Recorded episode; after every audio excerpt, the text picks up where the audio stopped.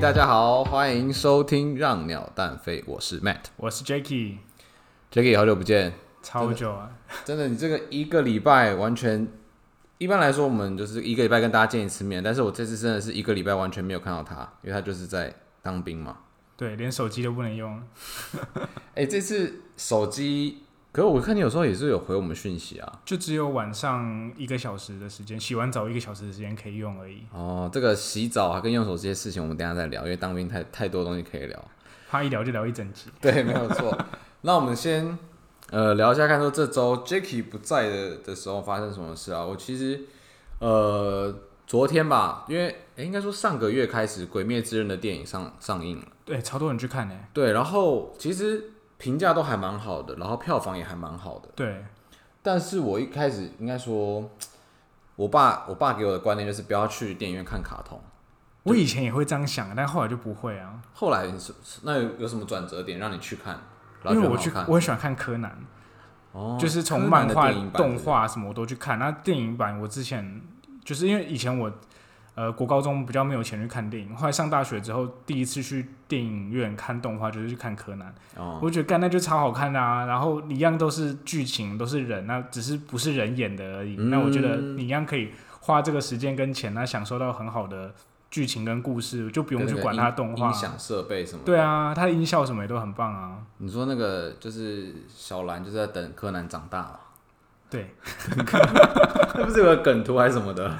就是一直在等到 那个你知道小吗小兰拿着手机对柯南讲说什么？你说你要变，等你变大才要来找我，你这个变 态。对，没有错。然后我我记得我印象中看的卡通，哎、我真的想不到哎、我去电影院看卡通好像真的没几部。我知我柯南每年都一定会去看，然后哦前阵子我去看那个角落生物，那嗯个角落小伙伴那个嗯，那个就是有点浪费钱，它才一部才六十分钟而已。就是给小有点像给小朋友看。大部分去看的都是小朋友跟女生，嗯，哎、不过《鬼灭之刃》的票房真的还蛮好，好像已经超越了在日本的《阿凡达》的票房。对，然后也有说它那个比超越《神与少女》成为成为最快破一百亿日元的日本动画。哎、其实我真的觉得蛮扯的，就是说，虽然日本那边疫情也是还在影响啊，然后其实也陆续很多有名的电影《零零七》啊，然后呃，像是漫威的那个天能哦啊对，，呃，天能也是有推对推，就是延后，然后还有那个漫威的那个 Scarlett Scarlett Johansson 演的那个黑寡妇，对对，黑寡妇也也延迟，然后想到《鬼灭之刃》推出了之后，其实哎、这个漫画其实出来也蛮久的，对，好像我很已经几年了，之前就有看到，之前比较常在那个一方一哦方上面看到他跟《鬼灭之刃》合作。我自我因为《鬼灭之刃》，我就上网上 YouTube 打《鬼灭之刃》，然后但是我第一个跳出来的，也不是前几个跳出来的、啊，就是七个就是七个月前的那个《封神无双》，我问你知道你有看《封神无我双》知吗？道，但我没就看是。徐孝顺主持的，就他们在你知道就是翻完翻完那个《鬼灭之刃的》的片段，然后我那时候就就不太想看，然后直到真的是越来越多朋友，就是不只是网络上觉得这部片好看，然后身边的朋友也觉得说这部片蛮值得去看，然后甚至说你可以不用知道，就你大概知道在讲什么，你不用去补前面几季的那个漫画剧情，其实就可以去看。哦，我会知道《鬼灭之刃》这个是从你知道有一个 YouTube 叫洋葱吗？我知道洋葱啊，然后它就是里哦面都会很牛多、肉面很多中二的很那中二啊个台词跟角色，他就会在那边什么水之呼吸、哦鬼之呼吸、哦火之呼你吸，说那个拿的那个伞吗？对，然后反正就是什么各种呼。我想说，靠，我这三小我去查一下才知道，哦，这是《鬼灭之刃》的那台词。那时候我看的时候我还不知道，哦，但我就觉得很好笑。然后嗯我昨天开始补剧情，然后我觉得真的还蛮好看的，是它的画风，我不知道是跟漫画有没有差别，因为我没有看过漫画，我直接看那个 Netflix 上面的动画，它就是有很多三 D 的动画，加上它的人物本身是像是我们以往看到漫画的那个线条那个样子，嗯但是你旁边的景啊，跟它用招的时候，它的战斗画面，它其实会用比较写实，用比较动画，所以其实蛮冲突的。就是你有你有一部分写实的景，可是你人又是漫画的样子，然后它就是呃，其实应该大大家应该都大概知道剧情啦，就是大家大概知道知道里面在讲什么，就是里面有包含亲情，我觉得就是日本很喜欢用亲情去包装对一些后面的，就整个整个整个整个大方向，但是里面的他想要表达的价值还是亲情，对，像就是那个萤进火虫之墓之类对的，萤火虫之墓也是，然后晋级的巨人一开始也是主角的第一集爸妈就被吃掉了，所以他哦才去加入那哎、个，那这个开头跟《鬼灭之刃》有点像，对啊，就但我是不详细 讲。如那果有不人知道那啊看到，个那个侦察兵团跟那个杀鬼队哪个打会比较厉害？但我觉得他们，哎、这应该也不算暴雷啦。那个进进击的巨人是要打败巨人，是不是也是要砍他脖子后面对，好像有一有一有一个个弱点嘛？像阿基里斯腱的东西，对，然后《鬼灭之刃》也是，就是弱点是也是头，这是他们的一个共同点。可能日本人觉得就是头比较脆弱，还是什么之类的。 然后呃，最主要就是他他应该哎、诶万圣节的时候，大家应该有看到很多很多人就扮鬼迷灭之之口，对，女就是生那都会个扮那祢豆个，子，哎、那超可爱的。一开始觉得一开始看的时候没有那么可爱，因为他后来后来剧情走向啊，就慢慢把它塑造成一个很可爱的一个跟在主角旁边的一个。其实我当时还不知道她是妹妹还是什么，她的她的谁。妹妹吧？我不知道应该是他妹妹吧？你是不是萝莉控啊？哎、你知道他这样也应该也不算暴雷，他是他已经就是被被咬了，他是鬼，可是他就是因为怕他咬人嘛，所以给他咬那个竹筒。哦，对，然后他如果说遇到一些危急的状况的时候，他还是那个鬼的那个，虽然他平常就是跟他哥还是很好，嗯，然后但是他比较遇遇到状况的时候，他还是会有那个鬼的那个能量出来，然后他就会变大，然后呢整个力量会变强，就有点像那个比斯吉比斯吉是什么？猎人啊，我没看猎人哎、欸，小小红帽恰恰，小猫卡甲或是那个什么骷髅魔法使，哦，小樱小樱小樱，就是会瞬间变强。然后我现在也没看完啊，但是我下礼拜应该会去看看电影版。那我今天赶快回去补一下那个动画，然后再找个时间去看电影版。而且我真的觉得还，因为也是很很久很久没有看漫画了，就是看日本的卡通，就觉得很热血。他们为什么日本的漫画总是会带给一种很热血的感觉，好像就是很很身临其境。但我觉得最热血还是《灌篮高手灌篮高手，灌篮高手很热血，就是，但我没看，我只玩手球而 已。》，因为我们最近都在平常上班、中午休息时间或是下班的时候都一直玩《灌篮高手》的手游，所以我前阵子就把《灌篮高手》的动画跟再补后面的一遍全国大赛漫画全部都补一遍。然后我看到全国大赛那边真的是边哭边看，我都已经活到一把这么年纪夸 了，张，真的我是边流着眼泪边看那个漫画。真的是很热血，然后就是热血，又是伴随着感动什么的。对但是运动类我比较有印象是网球王子啊，哦，就是我知道，哎，月前龙马最最，你有看吗？你有月前龙马最有名的那个什么？他就拿着那个网球拍，然后说什么，说一句话很有名，我忘记了。我忘了，我只有看片段而已，我没有全看。我那时候小时候看就是看网球王子，网球王子播完好像就播了两金看集，我觉得两金看集也蛮好笑的。但是《鬼灭之刃》其实上映的时候，在在台上映来也是有引引发一些风波，最一开始是很多人道路啦，就是哦说、对，有一个女大生还是什么，，对，然后搞得木棉花就是那个代理商一直出来跟大家呼吁说不要再这样，不然到时候他们就不授权给台湾。因为其实日本的动画出来之后，通常国外要很久之后才能看到，嗯因为保护他们本土的那个电影产业。但台湾这次好像是木棉花花了很大的力气，才让它在日本上映没多久之后，台湾就可以看到了。对啊，好像一上映之后，过没几天我们就我们就对上映，啊，所以也是希望大家可以支持正版啦。对啊，然后还有另外一个就是配音的那个事件嘛，哦，就是就是这两天才爆出来，就是对原本其中一个角色要给钟明轩配音，对，一个好像是一个反派吧，但是我也不认识那个反派现在他是谁的，对，然后他就后来因为政治的关系，因为钟明轩就是一个比较偏绿的一个同志，对，那也比较偏激一点，所以对说木棉花跟日本那边就不想要让鬼灭去扯上政治，所以就临时把他的配音角换掉，换成一个资深的配音员。嗯，哎、鬼灭这样一路走过来，其实跟政治好像都脱不了关系，从一方开始到 现在。他前阵子去让那，因为饮料店不是都会跟那个插画家合作吗？对啊，然后前阵子就是一方是跟鬼灭合作，那结果鬼灭就因为一方之前被人家说舔共嘛，所以大家就在那边骂鬼灭说什么跟这种饮料店合作，对啊所以也闹出不小的风波。真的啊，牵扯到政治就就变得很敏感了，对啊，包含我记得我还没看钟明轩那个影片，你知道他有发影片吗？对啊，对我吧？看你有你有看？他就是说什么，反正他就是讲很多他的不满，然后就希望片商跟那个木棉花可以倒掉这样。对啊， 但是我我不知道你喜，我不知道你之前有没有看他影片哦。其实我还蛮喜欢钟明轩这个人啊，包含他从就是从我觉得他很勇敢从啊，对从出道到现在，然后还是这么有自信的人，我觉得是我我我欣赏的一种。因为如果我嗯是他，我早就崩溃了。对啊，然他后被各种攻击啊，然后对啊有办法走到现在这个样子，然后变成一个算是知名的网红。对，就是不管他不管他有没有红，但是他这样的的态度，我就觉得很让人很让人佩服啦。从对从以前走到现在，然后也到现在受到那么那么多人喜欢，但我然觉后得我这觉件事本身确实有讨论的空间啊，对啊，那也不好评断说谁对谁错啊。我自己只是觉因为我得，们不是当事人，其实很多对啊东西他们自己每个都只会讲出对自己有利的事情，不会知道我们旁观的人不会知道全貌啊。对啊，但我在想啊，如果是片商，因为在台湾上映嘛，找一些台湾有话题性的人是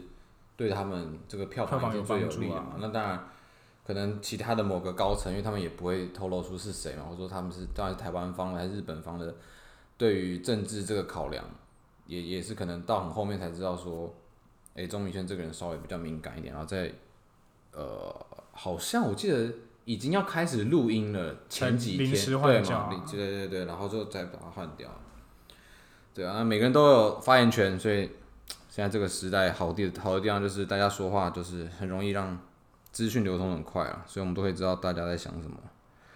那所以你之后会去看《鬼灭之刃》，会啊，我先把动画补一补，之后先补个一个礼拜。就补个世界观，我就觉得可以去看。好，没问题，下礼拜可以去看。然后再来呃就是说，呃，时间往后往后推一点，往前推一点啊，就是一个比较悲伤的事情，就是长荣大学的一个女学生。对，这个事情真的是蛮残忍的。对啊，然后它之它发生在的地方，你说，诶，是在那那它发生在那个地方，是不是本来就是一个呃蛮危险的地方？因为它是从长隆大学那边比较偏僻一点，对它是不是在台南的市区？对，那他很多没有交通工具的学生，他们会坐火车到那一站之后，一个小站之后再走路到他们长隆大学里面。哦，那那一段就是一直以来都被人他们学生就已经反映过很多次，那段没有路灯，没有路灯，然后很阴暗，哦，所以说也没有什么什么商家店对面对对，都就是没一有个非常危险的治安死角。嗯那其实这件事情发生，这个事情经过就是说一个长隆的女大生，但是马来西亚的的对外籍生，对那从这段路在这段路上路上被那个犯人掳人勒索，呃，对就是掳走之后奸杀。那其实这件事情引发到很大的讨论，第一个就是说。呃，他是一个外籍生，嗯，那马来他父母亲在马来西亚是蛮有名望的一个地方人士，哦，这样就牵扯到国与国之间的外交关系了。对，那当然，最蔡英文跟苏贞昌事件出来之后，马上跟马来西亚道歉，嗯，因为你要总统道歉，其实是一件发生很大的事情才会这样做的，嗯。那第二个是说，这件事情其实在事件发生的一个月前，长隆大学的女女学生就有一个另外一个女学生就有发生对被好像同也样一个犯人，哦，同样一个犯人，对，那差点被他掳走，啊，还好他跑走了，哦，那他跑走之后马上跑去报案嘛，嗯，然后警方就吃案，他完全不受理这件事情。就警方已经有锁定犯人了，嗯，那也有就是呃掌加强握到，巡逻之类的，，对他没有这样巡逻，他就是哦也知道犯人是谁，那他也是知知道有这件事情发生，但是他们最后给的答复是说，因为女学生没有掌握到犯人的特足够征的证据，哦证据，据，然后你也没有去记他的车牌，嗯那长隆大学女大生，那那个原本那个差点受害那个，当然很生气啊。她这么紧张的情况下逃跑，她怎么可能再回去看她的特征长什么样嗯子，或者说她的车牌是几号？哦可是你说警方其实那时候已经知道犯人是谁，对，已经有、已经有掌握了，哦哦，那没有去抓人，就是等于把案子吃下来了。嗯嗯嗯，就他们不想要增加他们的犯罪的案件嘛犯，罪所以率就把就把案件吃下来，结果导致这个人明明就已经知道是谁了，那你也抓得到了，结果你放他走了，一个月后发生这样的事情。短短一个月，同样的人在犯，所以啊对他其实是一个累，就是他就是一个累犯的一个，他就是应该一个是真的有精神疾病哦吧，我猜。那你在同样的地点、同样的人去犯一样的事情，那一个月前已经有人警告你说这边会发生事情，然后你完全置之不理。嗯，然后现在才在那边加强巡逻啊，然后把坏掉的路灯修好，因为对啊那边原本很他们暗，是因为有路路灯坏掉嘛。对结果台南市长黄伟哲居然说，一直在那边就整个事情都已经荒谬到不可置信的地步，他一直在强调说路灯只有坏两颗。就是牵扯到这种的事情，就是你要说明的时候，你要回答到整个大众关心的点是什么，而不是说对啊，你应该要真的去正视这个问题，那去道歉，那去对啊认错嘛，那再去跟社会大众说你要怎么改善，而不是一直在那边强辩说路灯只有坏两颗，嗯台南警这察个没更吃案。这根本不是重点啊、对啊，我就觉得台南人真的很可怜，选这种市长，就是先给大家吃炉渣米，然后现在又在路 灯的事情。卢渣米什么东西？炉渣米，你不知道这件事我？不知道。前阵子也是闹很大，就是台民进党的一个也是高中常委还是中执委之类的吧，然后反正他就偷到那个炉渣到那个稻田里面，嗯，台南的稻田里面，卢渣是什么东西啊？就是那种工业的工业的啊排放物，废，嗯，然后变得说他们的稻米全部都污染了，哦，然后那些农民当然很不爽嘛，就去抗议啊，而且这件事情就是明确的事实，你偷排炉渣，对啊，然后检测出来确实也有都是有成分在里对面，，也知道是你碰你弄的，民进党就是不办，不办就是不办，不然就啊这样抗议也没有用。没有用啊，就是各也有也有不同党的立委去，像时代力量的立委去帮忙发声嘛，嗯，就是没有用啊，他就是摆在那边不管啊，然后去黄伟哲那边的，就台南市长黄伟哲的脸书下面留言，他就全部把你删掉，他完全容不下任何其他人的意见。哇，那这个有点夸张啊。对啊，就是从卢渣米事件到现在的台南长隆大学女大生的事件，就觉得怎么就是反正台南民民进党摆个西瓜都会上，然后就选上这种没有用的东西。其实社会安全这个东西，相对于各国来说，其实台湾已经算蛮好的。对，台湾治安真的算好的了。对啊，那呃，像是，但是还是免不了的时候，还是偶尔会发生这样的比较让人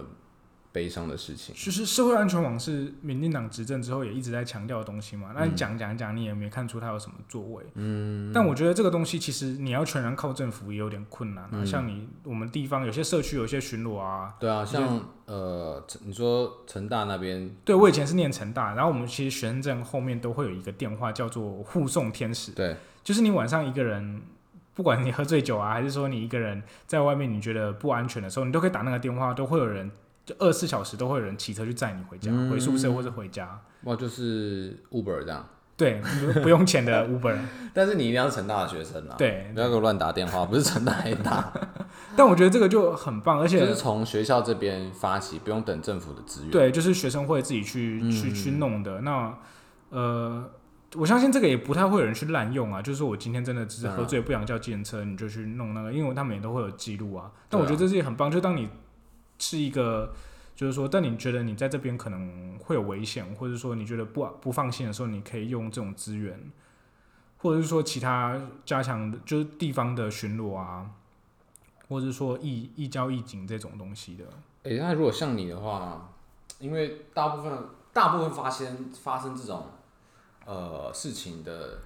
对象，可能就是在学生时期，甚至说就是在幼稚园啊、小学的时候。那如果说你以后有小孩之后，你会怎么样去以免避免这种事发生？这真的很难呢、因对为啊，这真的很难诶。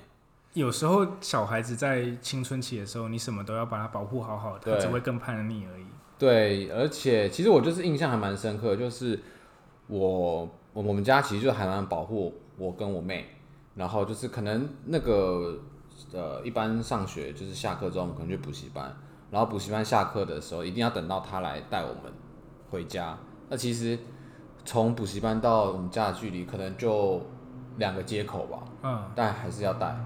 然后我记得有一次，我就从那个我我们补习班葛洛丽，我不知道你们有没有听过葛洛丽，没有， 反正就是 一家补英文的补习班。然后，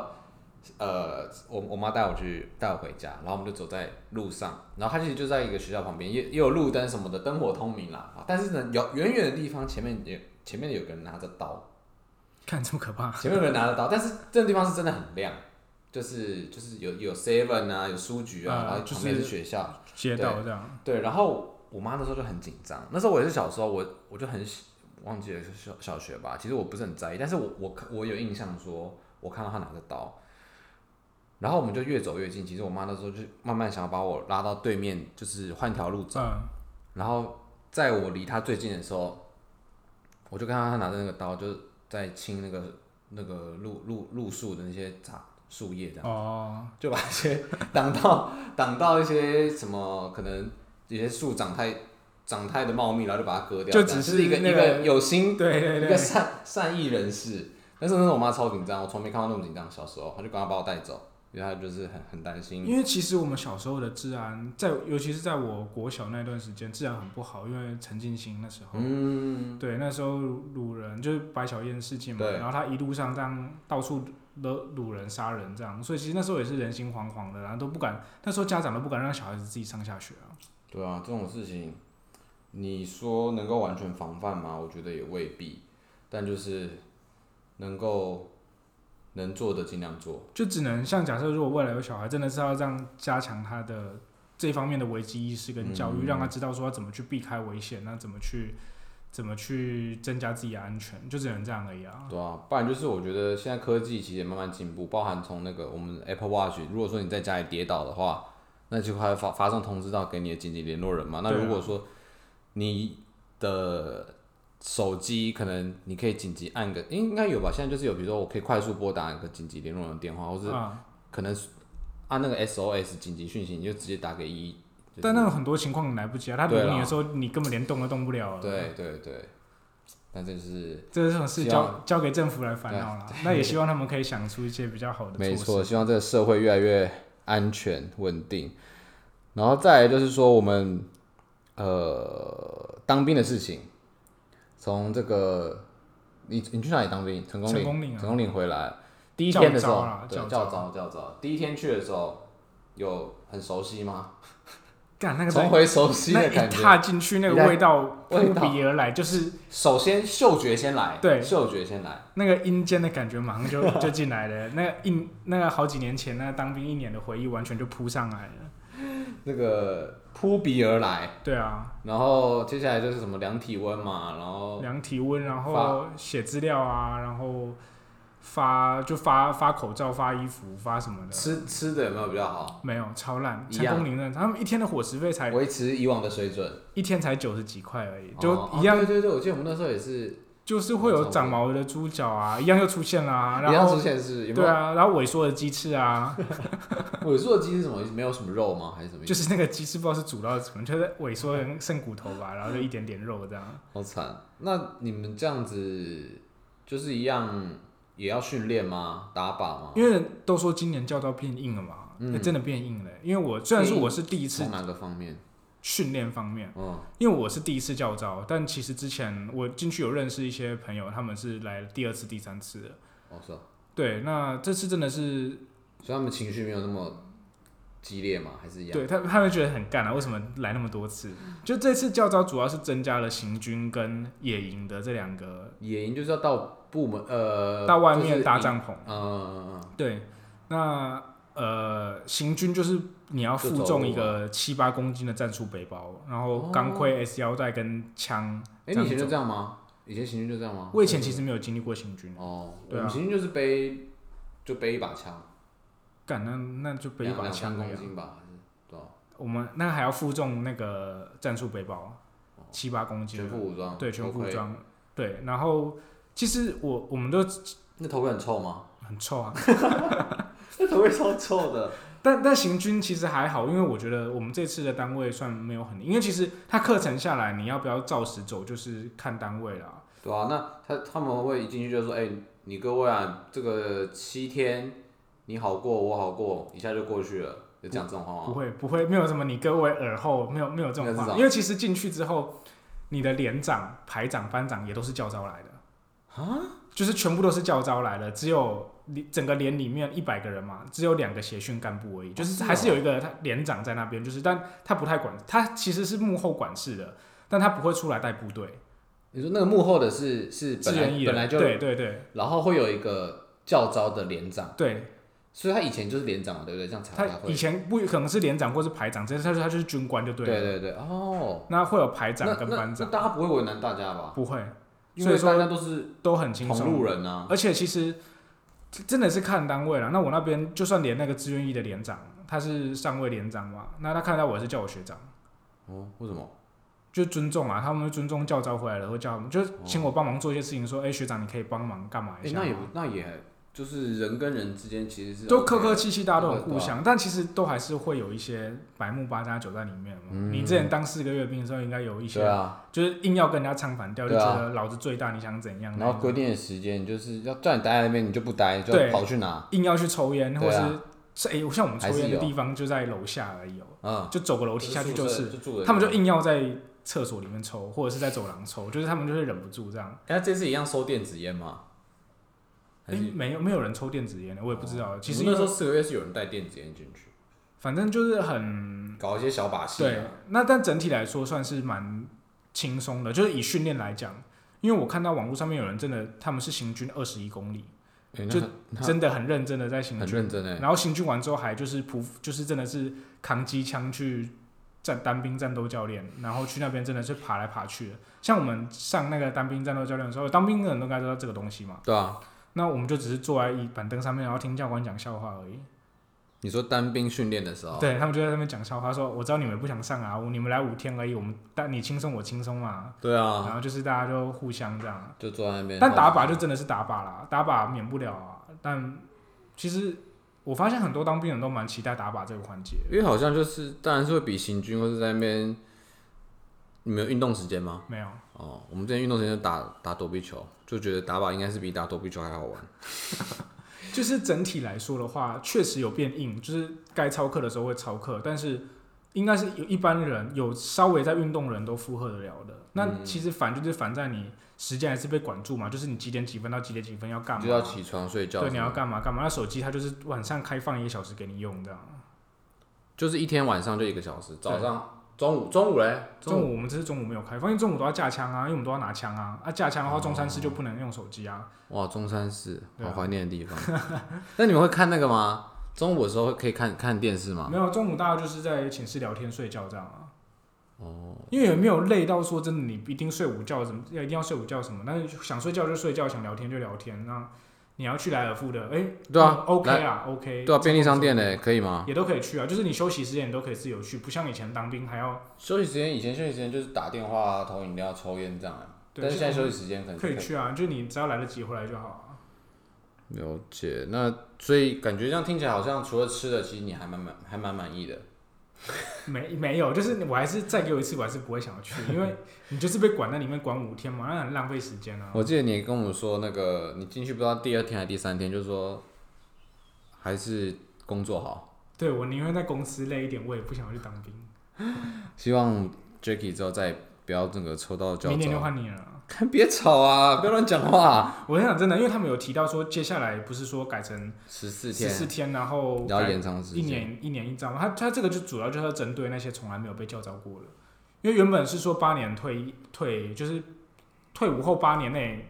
只有八年后就不会照教招了，现在对，改成十五年嘛。就延长倒数。对那啊，那这中间这这个就是说会延长，这个就是你可能八年内都没有被教招的，他就多加一个延长七哦年，那去教招那些以前都没教招过的人。不是他四个月，不是我，我不是没有算在那里面。那因为四个月都还没有退伍满八年，所以他们就是会招你这些人啊，不会让你都不被招到啊。所以那个十五年就延长哦他我懂七年，对你没有、哦没我懂对你四意个月思来说没意义啊。反正就是要招到没招没当没要招到没被招到的人就对哦了。对他就是要招你就对了。那十四天之后还会变成十四天不之要后，再讲了。还会加入一个东西叫城镇战，城镇站就是要到到哪里？就是到真的城镇吗？模拟城镇啊。其实营区都会有哦一些模拟城镇，然后就是会有一些废墟，然后你在那边拿枪梆梆梆这样。但不会认，应该我猜应该也是做做样子而已啊。嗯就是那个什么，我现在都忘记了，什么就是三个人，然后背对背啊什么。对啊，就是然后三人一伍，三人一舞，对对对，然后前面反正又要顾前面顾后面什么的。然后野营的话就是个人帐，他那个帐篷是个人帐，像棺材一样大，就是他他一个人睡，一个人睡，然后就是塞得下一个人而已。那像我身高大概一百七十出头，头跟脚都会碰到底，啊，那那很容易，那超过一百八，对，就是嗯怎很么办难睡，对啊，然后就很小，而且很臭。然后因为好恶哦那时候其实也算蛮热，所以他一让我天们而已嘛，住一天。一天而已，他让我们在一间有冷气的教室里面，搭帐篷，对啊， 所以这也反野营，不是、啊、野营为什么会有教室？那边不是应该是一片荒地之类没的？有啊，他就是像有些人在有些连队在餐厅啊，就是开、哦开冷气让他怕人家投诉啦，哦，也是啊，对啊，但就是还是很热，然后也是一样睡得很不好，吃不好睡不好，然后被管紧紧的，很无聊。好了，总算总算回归人间了啦，对啊，吃一些好吃的东西。对啊，然后接下来的话，十一月初就是你在你刚回来，哎、就是这个礼拜啦，对，就这个礼拜你一回来之后，就面临到这个全国的大事，全世界的大事，就是美国总统大选。对，到现在，今天已经十一月七号了，其实十一月三号也是选举嘛，慢慢开票，到现在其实都还没有一个明确的结结果出来。就不认识我，有人不认啊识我， 其实我我在我在选举前我就有这个想法了，我觉得一定不会开那么久，不是一定不会开那么快，就会是僵局啊。对啊，一定是僵局。但是，呃，我没有想过过程那么复杂，就是翻盘又翻盘。啊对，就一开始其实川普在佛州领先，对，然后其实很多分析师啊，或者很多市场上的记者啊、就会说，其实就得佛州可以就就等于得天下。对，然后现在各个其他可能原本是共和党的州，然后现在慢慢翻盘，然后也有一些像是那个乔治亚州，现在也要重新计票。因为一开始其实民调都是看好拜登嘛，对啊从选举前那赌盘也是开好开开出来是看好拜登，但是选举一开始的时候，没想到川普一路领先，对，那大家想说干川川普要逆转了，对跟大家都是沉默的像沉默的多数隐。性选民隐性选民对跟韩粉一样， 那票箱都在底，呃，票都在票都在底部，对，票都在底部。但没想到川粉的票都在上 面，就是因为其实美国他们选举可以选票可以分投票日当场你去投，对跟你用邮寄的方式，因为你可能像一些美军在国外啊，或对者是说一些你不方便到户就是在地投票的人，你可以用邮寄的方式去寄去投票。其实这次拖那么久，也是像比如说有些州，像宾州，他他们那那边的规定是十一月三号，就投票当天早上七点才可以处理那些邮寄选票，对然后甚至说有些其他州是他是看邮戳的，对你只要你的票是盖在十月三号都可以算，所以对，其实你十月三号寄出的票，你可能这边四七五号号、六号、对七啊号才收是到，七号才收到啊，那你七号之后还要再再去计算选票，所以其实这时间就会拖得拖很长啊。那其实以过往的，就是他们在讲说，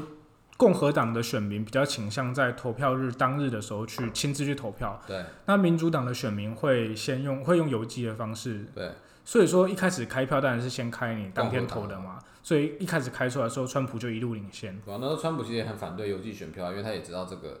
对啊这，个这个状况。那结果后来邮寄选票慢慢开出来之后，一些摇摆州马上就翻盘了。也有翻到拜登那边。对，那所以说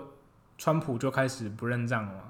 呃，这个下令，请最高法院下令停止计票。停止计票，那有些要重新验票，有些要停止计票。对啊，嗯但重新验票的翻盘几率其实也是少之又少，就从美国历史这样看来啊，对，那因为他他们有一些抛出一些影片或是照片说，像在底特律那边都会有真的在做票的情况。哦但其实这个你也很难说是真的还是那个照片是真的还是假的啦。对啊，现在又是这种真真假假的新闻，对啊然后还有说什么三十万票在，我忘记在哪一州了，也是三十万票直接不见，对啊，然后还有什么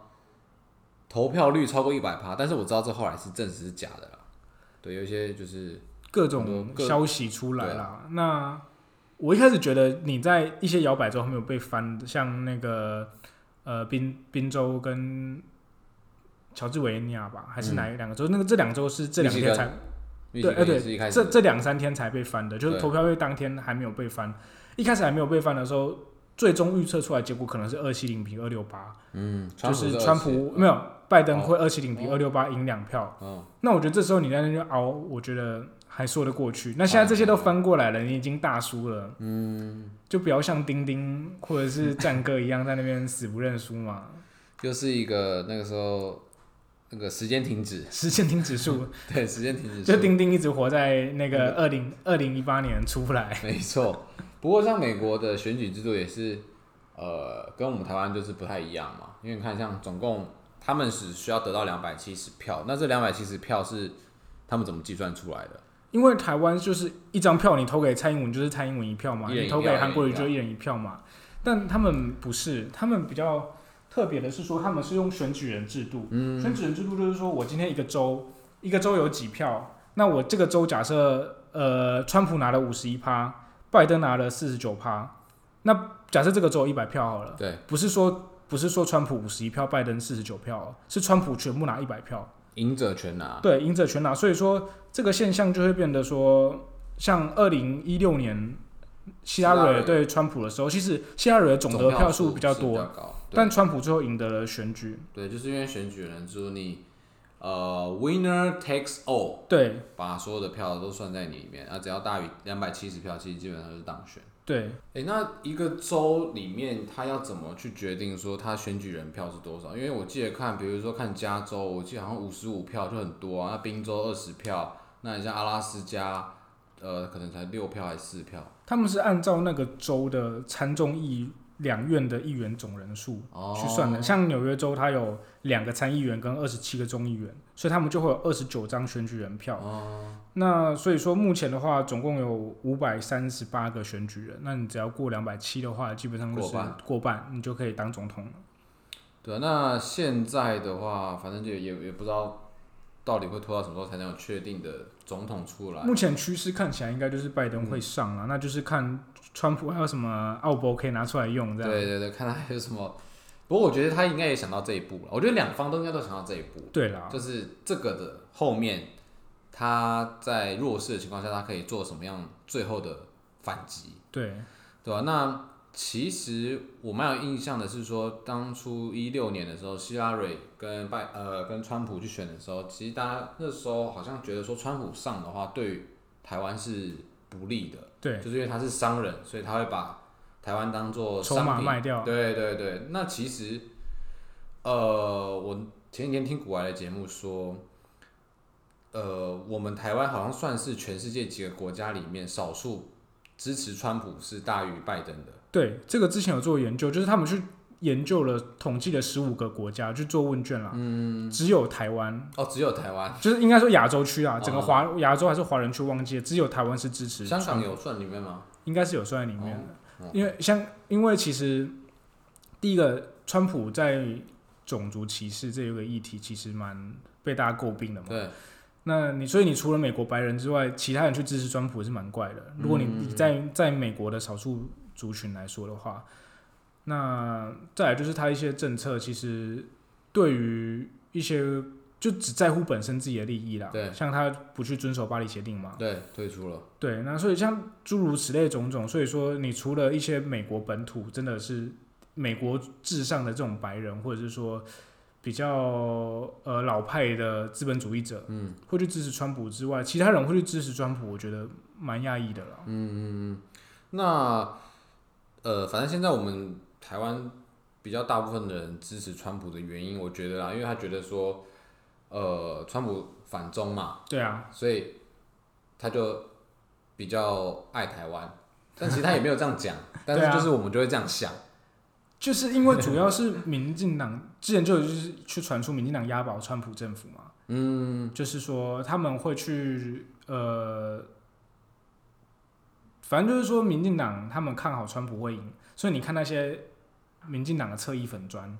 或是那些立委又讲川普，就一直在那边支持川普啊，嗯川普问什么焦糖哥哥啊、三 Q 哥啊，然后还有什么蔡依宇啊，嗯，这些人那时候在选举当天的时候，有人把在网络上面把他们整理出来他们的言行，嗯全部都一面倒指什么川普赢定啊，什么我穿威武啊之类的嗯这种话都讲出来了。但我觉得，谁上有差吗？我觉得没差啦。我也觉得第一个好我像觉得没差，因为其实美国反中已经是既定的政策了嘛。对啊今天就算是拜登当选，他也会维持这样子的政策了。对，啊当一然，他可能不会这么硬，但至少他们不会去舔中。定对啊，那第二个是说，就算川普进去当选了，难道台湾不会被当他一个棋子或筹码卖掉吗？还也是很一样难的讲事啊。对啊，还是一样的东西啊，那你看川普现在当成这个样子，攻击还不是每天扰台？对啊，有什么差吗？所以没有其实还是要回归到台湾跟中国大陆那边的本本质上面的硬那个对立的状况。对啦，那你美国当然美国不会让台湾去独立，也不会让它去统一，不管哪个总统都是一样啊，对啊这，是一定的事实嘛。所以说哪一个总统当选，我觉得根本没差。。还是就是维持一种美国、台湾、中国这三个暧昧不明的这种关系三角关系嘛三，角柯文哲哦，好，那我们今天的节目就大概到这边啊，希望下礼拜我们下礼拜我去看《鬼灭之刃》了，我不知道下礼拜你会不会去看。我看这礼拜能不能补一补他的动画， 先了解一下世界观嘛。可以，那我们下礼拜看这个电影到底好看在哪，这么热卖。那也当然希望大家有在听我们的，不管是你在海外还是在台湾，然后都可以在我们的各大平台收听，然后在我们 Apple Podcast 下面底下留言五星，